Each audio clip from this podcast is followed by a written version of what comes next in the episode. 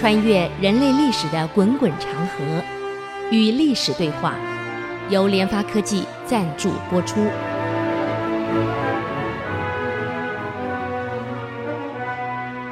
各位好朋友，大家好，这里是 ICC 组合广播 FM 九七点五，您所收听的节目是《与历史对话》，我是刘灿良。啊、上个礼拜我们谈到这个英宗复辟后呢，要昭告天下，按照明朝的制度呢，新皇上来，要把历朝来说以前各朝的一些弊端，给老百姓带来困扰，要列出来，自己呢要提出一个施政报告，要怎么改革。那么这个事情呢，由商路来负责，所以石亨去找他，为什么找他？因为为了对付瓦剌。所以，整个当时朝中大权落在武将的手里，这武将呢就失掉民夫啊，强占民田，哎呀，反正借这个借权，你无所不做。他这个担心啊，商路会把这段写出来，这个一旦写出来，那不代表这个石亨所有的这个这个荣华富贵就没了吗？所以去。高速上路啊，您写的时候呢，谨慎一点，该写的写，不该写的不要写。是这样，读书人有个有有个坏习惯，认为对的事，他不懂得去协调、去协商，做任何事要一步一步来，你不可能一步到位。当然，当然了，在古代当官的这些大官，也不会都二三十岁、三十几岁算算资深的了。你想想看，我我当时三十几岁，能懂什么啊？这种人事的这种争斗斗争，我哪里去了解呢？没有那么历练呢。如果你商路要写，坦白讲，你也晓得这一次英宗复辟，真正在围绕英宗身边的这些人是哪些人？啊，石亨，这个徐有贞。曹吉祥，这三个是关键人物啊！你应该去跟人家谈一谈。现在我要写了，那么各位，你看我应该怎么做？写个内行要写什么会比较合理一点？去协调一下，争取大家意见。你写完了，最好也给大家过目一下，因为毕竟你官小。人家都是现在是围绕皇上身边的权贵，你却是了解完后都没有问题的，你再公布出来，既能够改革弊端，又能够迎合上面需要，然后你每走一步，就像这个这个在啃这个桑叶一样。你看那个我们养蚕，小时候养蚕，喂它桑叶，你看蚕在吃桑叶怎么吃的？啊。一点点，一点点，一点点往内这么一直一一直伸进去，让你没有感觉。所以你要改革是逐步，你不能一步到位。新皇才刚出来，你马上一步到位，旁边这有权势人，你全把他得罪了，对你有什么好处？于其呢犯这个错，嗯，商禄也犯这个错，而且是石亨来找你，你官小大官来找你呢，嗯，跟只跟他说了啊，先生呢。在写的时候，请你务必多考虑一些各种因素啊，毕竟你还年轻，仕途还很遥远，不需要急于一步登天啊。所以这次写昭文，虽然由你来写，啊，该写什么，不该写什么，你稍微斟酌一下。他老兄竟然回答：不用考虑。我一切按照制度来，按照传统办理，没什么好协调的。协调的，嗯，这下把石亨惹火了啊！你你在回答什么？我像个太子太傅了，我私下来找你是告诉你写的时候谨慎一点，哎，你是这种态度对我的，嗯，那那那那也行，真要斗，大家走着瞧，这样听懂吗？哎呀，愚蠢啊！所以我们在讲啊，一个新官，我们刚上任，你要了解整个周围的形势，不是说不能改革，我们一定要改革。可改革的方法有很多，不是急着一步到位，一步怎么可能到位呢？积弊这么久了，一步到位，那等于把现在当路在世人全部通通拉下马。那你要拉下马的这些人都是权高位尊的人，马上结成一伙，又权高位尊，你一个人怎么单挑啊？所以很多读书人就这样，他不了解，他以为，哎，皇上是英明的，他应该了解，皇上不英明。我现在跟各位讲，皇上说的英明是建在群臣的贤能上，当群臣不行，皇上给蒙掉了。加上有些皇帝耳根子又软，又看不远，啊，又没有那么大的魄力，怎么可能？你看看，我们这个商录都还没写完呢，马上有人检举了，御史上大夫呢就弹劾商录跟王文两个人朋比为奸，主张迎立襄王之子做皇帝。马上上来了，英宗一听，搞错，我才刚刚当皇帝，你就打算迎这个襄王的儿子来当皇帝，有没有搞错啊？就这样，啊，商路被捕了，弄个罪名就被逮捕了。关到锦衣卫的监牢里面去的，还好太监心安说尽了好话，才把商录放了出来。死是没死，可是英宗把商录革职，削为平民，从此没了，当老百姓了。你个三元及第又怎么样？回家当个教书匠，什么都没有了，命是保住了。可是同时被检举的，后来被杀的于谦、王文都被杀了。被杀的理由跟商录是三个人罪名是相同。所以你想，于谦为什么被杀？王文为什么被杀？功劳这么大，为什么被杀？就是为了要迎襄王之子回来当皇帝。所以这样完了。所以你看，刽子手在斩了于谦、斩了王文以后，刽子手自杀了。他认为这是忠臣，不该杀。可刽子手没有办法，在斩了这两个人后，刽子手也自杀了。你看，哎呀，襄王是个老实人啊，很守本分，从来就没有任何当皇帝的野心，也没有考虑要给他孩子当皇帝。怎么会有人假这个名分呢？总之嘛，为了把这个这个于谦、王文跟商录干掉。假各种借口都有，啊，所以这是一个很糟糕的事情。那么，其实商王呢，不但也，这个这个襄王不但没有野心，嗯，在景帝继位的时候呢，襄王还上书给朝廷，要立英宗的儿子为天子。还要还并且招募天下勇士，要铺瓦剌去把英宗给救回来。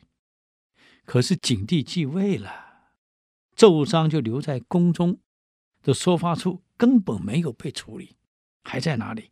等到英宗回来当了皇帝，当了太上皇了，襄王又上了一个奏折，啊，建议景帝呢早晚要向英宗问安。每个初一十五一定要向太上皇去觐见，这是襄王的建议啊，这是对的呀，啊，哎，结果呢，我们休息一下，等会再回来与历史对话。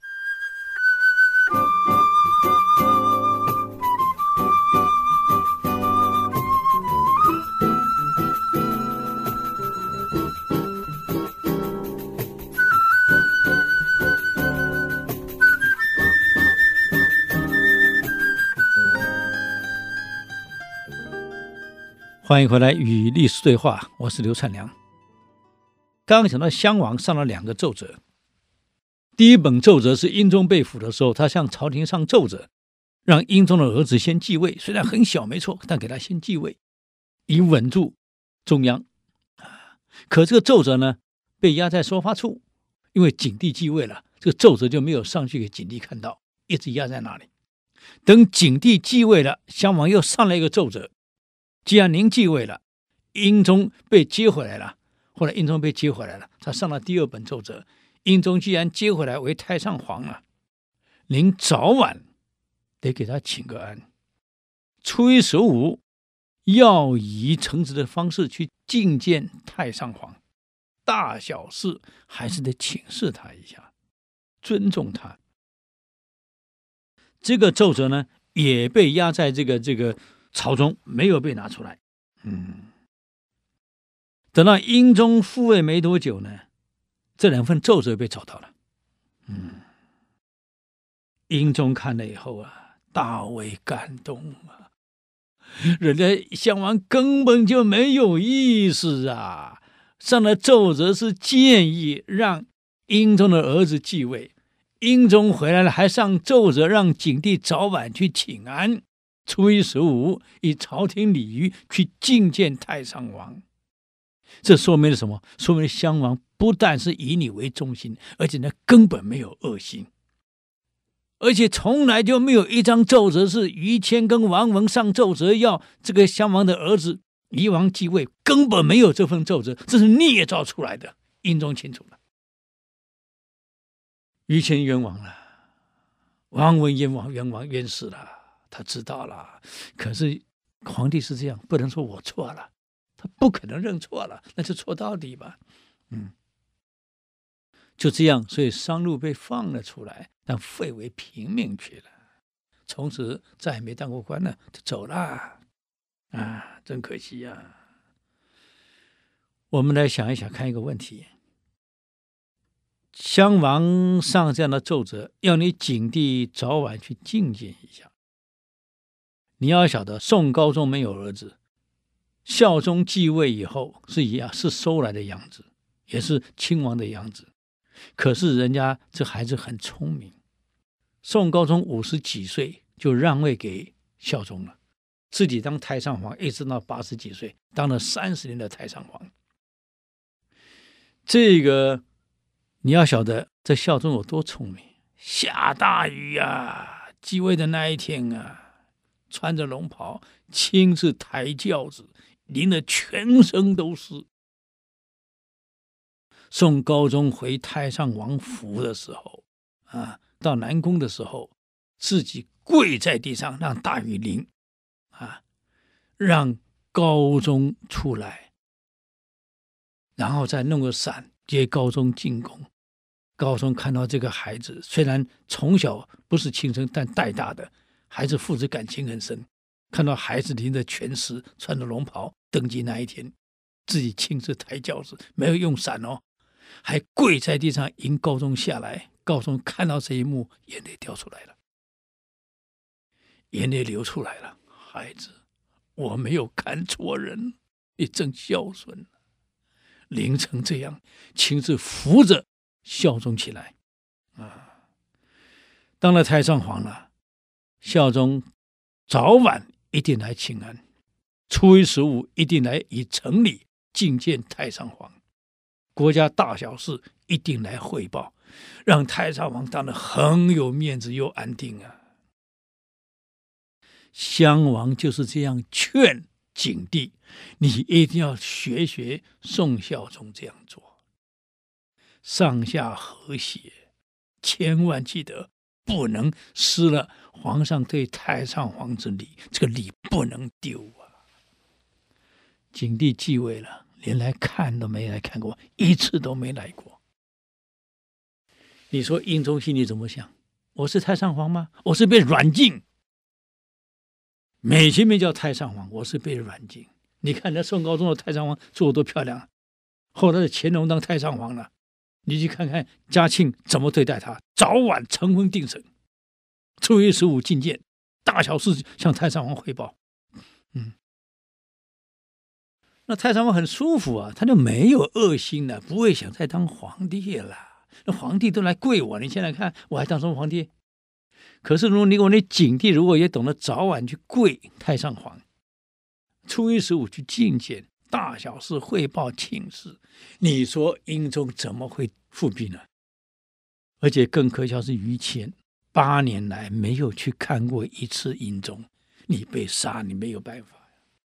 景帝没有去，哎，你可以带着景帝早晚去磕头去拜呀。初一十五你去觐见太上皇啊，你不是没有时间呐、啊？各位不去？那太上皇被人软禁，变成非太上皇，只是名字挂太上皇，是被软禁的犯人一样。所以你看，如果于谦景帝没有去，于谦早晚也去磕个头拜访，初一十五去觐见。啊这种误会就不会产生嘛？怎么他有上奏折让襄王的儿子回来当皇帝呢？这种误会就不会产生了，啊，于谦就不会死了。所以一个人很重要啊，那个怎么处理、怎么处事，把人做好，这个太重要。所以人事人事，先做人再做事，啊，你光做事不做人，我告诉你，满门抄斩。当然反过来了，我们光做人不做事，那是一代奸雄。我们人事都要处理好，所以理事都要圆融。可惜景帝没有这样做，襄王的奏折当你看看完了，那是扔在一边去的，根本没做。于谦也没做，王文也没做，所以这些人后来死得惨。哎呀，只能先怪自己。这国家体制在嘛，太上皇。毕竟位置比皇帝高，为什么你不去觐见呢？嗯，而且皇上也不去，他就没读历史。你真历史读通了，去看一看，啊，孝忠能做到让高宗眼泪掉下来，啊，孩子，我很庆幸我没有看错人。你看，所以高宗从来就没有想过想复辟，因为这孩子太好了，大小事都来都来请示。早晚成风定成，初一十五觐见，这是襄王给他觐见，你学学宋孝宗啊，你才能够长久啊。嗯，哎，可惜呀，可惜呀。等到英宗看到这两份奏折以后，才知道于谦是冤枉，王文是冤枉。那为什么会冤枉？他会相信这七八年来你从来没有来看过我。所以于谦到底是什么样子？英宗根本搞不清楚，因为没有见过面，连话都没讲过，我怎么知道你于谦在想什么？你王文在干什么？嗯，所以各位从历史中我们学会了怎么样把人处理好，事情才能圆满。人处理不好，事情很难圆满啊！嗯，现在英宗看到这两份奏折了，嗯，很感触啊。所以呢，为了表示自己啊，这个对襄王的这个尊重，特别下诏请襄王入京。要不然，如果当时大家请你襄王的孩子来继位，没有继承，那襄王跟你是对立的，搞不好造反了，哪里敢让你入京？不敢了。现在看到这两份奏折了，知道了。嗯襄王是忠心耿耿啊，所以下诏请襄王入京。襄王第一次到京师的时候是宣德四年，宣德四年那时候英宗才是一个四岁大的孩子啊，所以襄王已经是大人了。现在襄王再到京师，两个人呢，叔侄两人当然不认识，因为你看我第一次看到你的时候，你才四岁。你见到我的时候，你四岁，对十五哪什么印象？两个根本没有没有感觉，完全不认识。等见面的时候，哎呀，英宗才看到襄王的长相，嗯，这么醇厚，这么诚信，这么信实的一个人，所以英宗心里很愧疚啊。看到他，觉得很愧疚。为什么愧疚？我们休息一下，再回来与历史对话。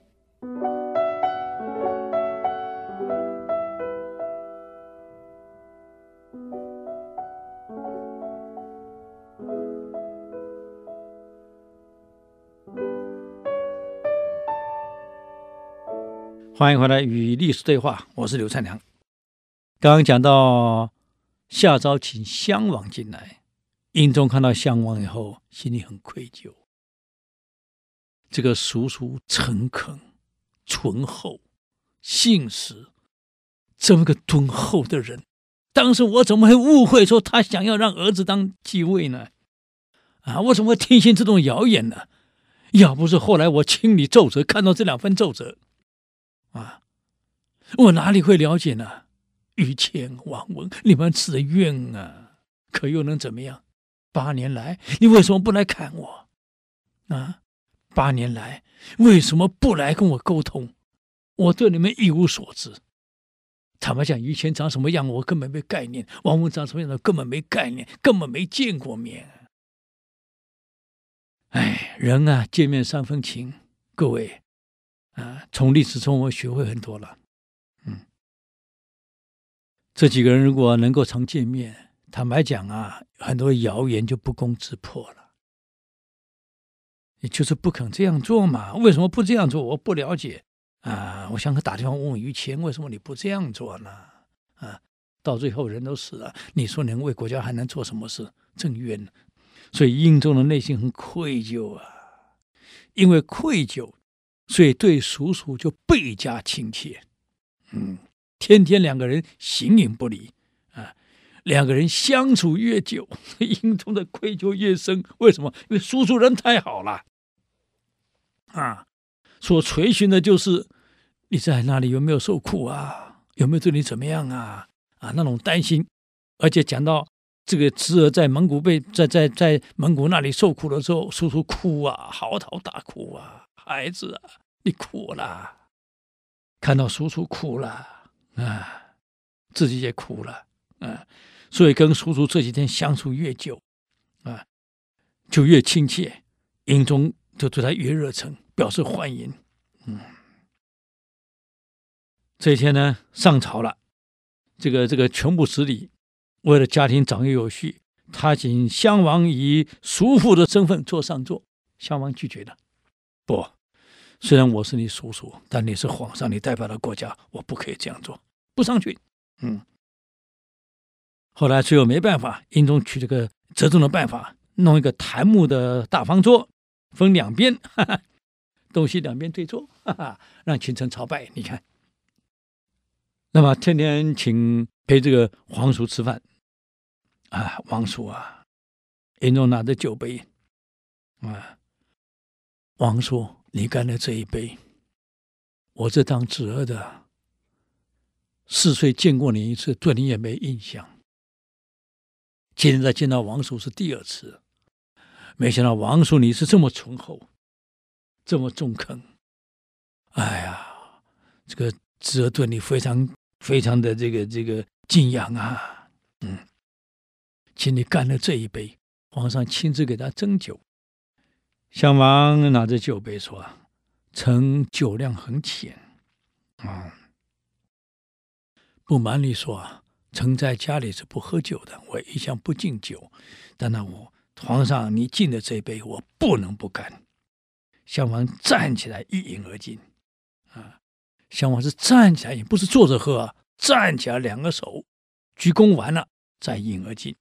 皇上赶快站起来回礼，叔侄两个人边吃边谈，谈到英宗塞外的受苦，啊，两个人对着哭啊，各位酒后见真情。英宗最后很客气的问他：“现在我回来了，嗯，朝中这几年来很多的问题需要处理，地方官吏的好坏，牵扯到国家的盛兴衰。”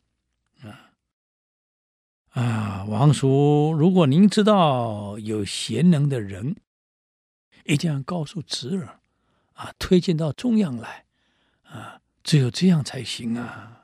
嗯，英宗很客气的说呀，啊，那么这个项王听了以后，跟他说，皇上你说的对呀，人才是国家兴衰的根本。嗯，地方官员。好坏能够在地方做好的，在朝中就能做好；在地方贪婪的，到朝中只有更贪婪，这是必然的。有人才，我一定向朝廷举荐啊。嗯，这几天襄王在京师，英宗每天陪着他，只要一下朝啊，一上朝就陪着他到处走走看看，而且接受百官的问候。嗯。随从呢就成群，在京师里面变成个焦点了。全京师老百姓看，哇，王爷又来了，皇上陪王爷又来了啊！到各地走走看看。这个襄王是一个很知趣的人，我不能待太久，皇上在处理朝政，国家事情这么多，不能老陪着我呀。嗯，所以来住我几天，就赶快这个辞别要回去了。英宗来讲，哎呀，王朔难得见面，你为什么要走呢？哎，是啊，我也是地方的命官而已，地方我也得处理好。啊，来为皇上分忧。我把地方处理好了，中央才能安定嘛。啊，我不能离开职位太久。嗯，王爷不是享福的，是必须要在地方造福一方百姓的，为皇上分忧啊。所以我还是一定要回去。哎呀，没办法，这个这个这个，只好呢，让襄王走了。为了让襄王回去的安心。下令兵部这个襄王府的安全警卫增加啊。第二，给在丰富工部给襄王早做陵墓，要做的像样一点，比照皇家做好。你们一定觉得很奇怪，人活着就造陵墓，不是很好笑吗？但是国家古古代的王室就这样，人活着就开始造各种陵墓了，准备了。啊，这表示一种尊重。我给你造的这么好，这将来你要住的地方呢。嗯，所以这个是一个很重要的一环。最后走了，走之前，这个襄王走了，英宗呢流着眼泪送着叔父走。你看看，所以人不见面呢，我哪知道我这个叔父到底？是真的想让他儿子继位，他当太上皇，还是真的效忠于皇室呢？传闻他这个跟跟于谦跟王蒙勾结，要让儿子继位。要不是自己亲自看到那两封奏折，要不是今天亲自跟襄皇见面，啊，对襄王所有的戒心疑心统统没有了。这个叔父太诚恳了。太敦厚了，嗯，还吩咐叔父，这一别什么时候再见面不知道，路途这么远，不像现在有飞机高铁啊，两小时就到了，这不可能。那走一次是其实一两个月呢，啊，希望这个回去以后啊，王叔您有时间要多来进食，侄儿会想你的呀，那、一定一定。但是再也没有来过了，让你安皇上安心做事情啊！我来了反而干扰你呢，所以这是很有意思的。好了，现在已经证明这几个人他们还是很冤的呀，嗯。但问题是，徐有贞、石亨、曹吉祥这批人啊，勾结在一起，赢了新皇继位。荣华富贵是保障了，可这个利益怎么分配？我告诉各位，矛盾就开始了。孔子有一句话呀：“君子喻于义，小人喻于利。”可能就在说明这件事儿呀。啊，怎么说呢？我们休息一下，等会儿再回来与历史对话。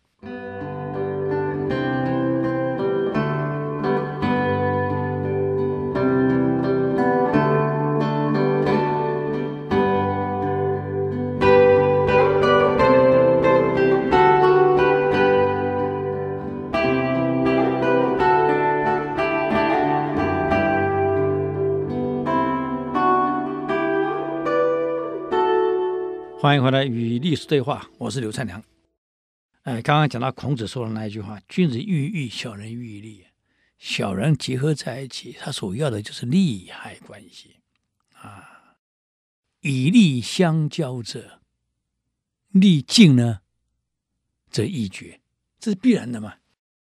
啊，既然大家是以利益结合在一起，利益一旦没有了呢，恩义就没有啦。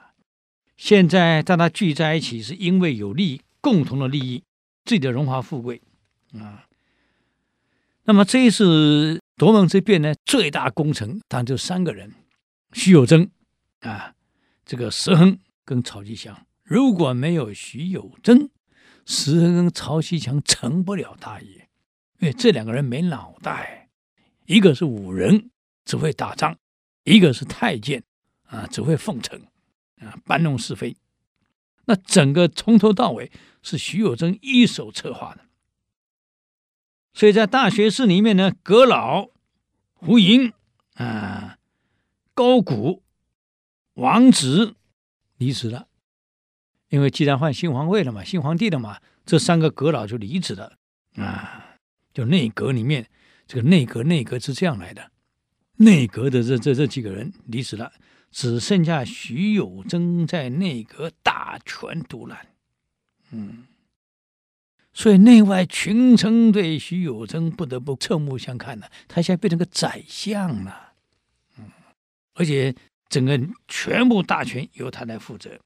徐有贞一向自命不凡，自为是也能看天文，自命不凡，所以自己称自己叫徐才子，我是个才子。你再才，你要商路是三元及第，你又不是，哎呀，我我就人啊。在成功的时候，会忘了自己是谁，真的忘了自己是谁，这是很可怕的。难怪孟子要讲“生于忧患，死于安乐”。为什么讲人在成功的时候忘了自己是谁？我有一个学生很有意思，啊，已经很久了，十几年前，嗯，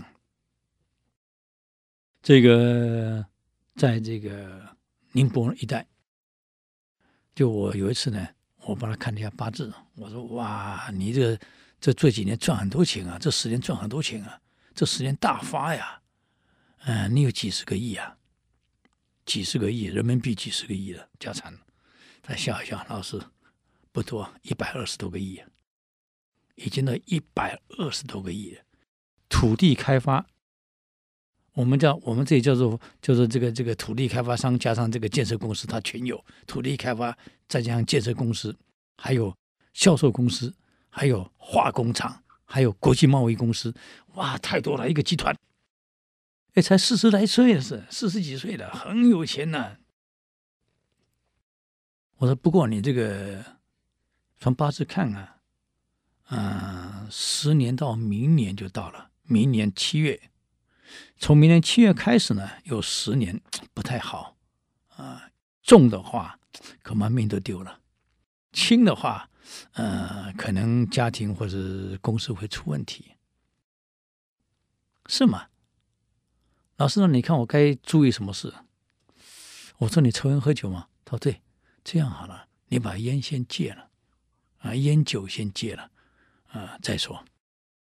就第二年七月，我跟他说了，我说我去年我跟你讲过，今年七月到了，你要注意了，啊，但是这十年你要能熬过去的话。未来的十年还有二十年，你会更发；后面还有二十年更发。但一个条件，这十年你得熬过去。但根据我的经验，第一年跟最后一年是最关键，你千万要注意。今年是第一年的进入年，啊，最后一年是出来的那一年，这两年要特别注意。老师，那还是你说的？我说对，烟酒先戒掉。笑一笑。不太相信啊，哪里是？我看人在最顺的时候是不会相信各种忠文忠言的。结果七月我跟他讲，叫千万注意。十月份我大概接到个电话，他夫人打电话给我，边哭边讲啊，老师啊，他走了。我怎么回事儿？接待德国的客商，接待到半夜十二点多，啊。喝了个酩酊大醉回来，跑到家里的五楼阳台去抽烟，已经是一点多了，没有站好，从阳台摔下来，五楼摔下来，摔死了。嗯，哭啊！人就这样，在最顺的时候、最得意的时候，你劝他什么话，他是听不下去的。嗯，是啦，他太太才三十出头，带了个女儿啊。后来更悲惨的，改嫁给他的司机。难怪我上次开玩笑跟学生讲：你们爸大学毕业找不到好工作，哎呀，到大企业去当司机，给董娘开车都很有机会的。我在开玩笑啊，因为就我身边的人，这个这个董事长走了，夫人嫁给司机的就有三个了，包括我大学一个同学。这个那个那个宁波那个也是一样，嫁给他的司机。带着女儿嫁给司机，后来连生两个儿子。你看，那也就是我这个学生创业创了一辈子一百多个亿，交给谁了？啊，你去想想看，什么都没了。所以啊，人在得意的时候啊，很多东西你要听得下去。现在徐有贞在得意的时候，什么话都听不下去的，还自认徐才子，狂妄的不得了，春风得意，想要大权独抓啊！所以对曹吉祥跟石亨这两个人开始瞧不起了，开始轻视，也开始排挤，更想把这两个人铲除掉，从眼中让他消失啊！这样就可以独霸了。为什么曹吉祥反正是个太监啊，阉官瞧不起；石亨嘛，四肢发达，头脑简单，也瞧不起。对这两种人他是鄙视的。今天我成就了，还得跟他们三个人平起平坐，有没有搞错？我就要成为阁老了。嗯。那么英宗呢，本来就比较重视这个徐有贞，因为有东西，有学问。所以两个常常密谈到半夜，哎呀，谈国家未来怎么发展啊，很高兴做什么怎么做呀，常常谈到半夜。所以这个徐有贞很得意啊，每天都一个人进宫，进到后宫去跟皇上密谈，到皇上寝宫，谈完了出来，得意的出来啊，因为这事只有两个人知道啊，太狂妄了。那么为了想把这个呃石亨跟曹吉祥干掉，所以他利用他的这个。我们的都有自自己的这个这个集团啊，他党羽叫杨宣，叫杨宣，在河南当巡抚。到河南当巡抚的时候回来，老百姓拦路告状，当时真是假我们不知道。反正就说老百姓拦路告状，告曹吉祥跟石亨夺他们的良田，抢他们的民房。其实我在想。农夫的民房都土个土，那泥巴盖的破破烂烂，抢那民房干嘛呀？这事实是有点问题的啊！所以马上上了个奏折，说巡抚来奏：石亨、曹吉祥在河南抢夺老百姓的农田，强占老百姓的民宅，还抢夺民女。这个太监抢民女干什么？啊！呃，这个很有意思，反正个奏折上去了。徐有贞呢，还在旁边跟皇上说：“杨宣这个人啊，是御史风骨，御史等于是谏官呐、正是有御史的风骨啊。我配合之至啊。这次到河南当巡抚啊，皇上您老很重视民间的疾苦，只有民间过得好了，国家才能安定。既然民间乱了，国家怎么安定呢？历代王朝，你注意看。”皇朝的的起来啊，黄金的起来，都是因为活不下去了。而今天百姓拦路告状，这说明的已经很严重了，强占民田，强占民房，强占民女啊，强拉民工，这个罪太大了。没有中央的旨意，怎么能干这种事儿呢？嗯，皇上是啊是啊，怎么可以这样做呢？世上有没有这种事呢？Who knows？谁知道？反正是你的党羽来了，你用他的让他写奏折，你在旁边敲边鼓，就这样把两个罪加在曹吉祥跟那个石亨身上，要把他们斗掉，就是这样而已嘛。开始了啊，这两个怎么办呢？哎呀，时间又到了啊！你们想他会反击吗？各位看官啊，那么我们只好留到下礼拜来做分析了啊！感谢各位听众们的收听啊！如果您对本节目有什么建议跟指教，请到 S 之音网站留言。我们的网址是 triple w 点 s 九七五点 com。我们下周同一个时间空中再会，谢谢你们。以上节目由联发科技赞助播出。联发科技邀请您同游历史长河，发现感动，积累智慧。扩大格局，开创美好幸福人生。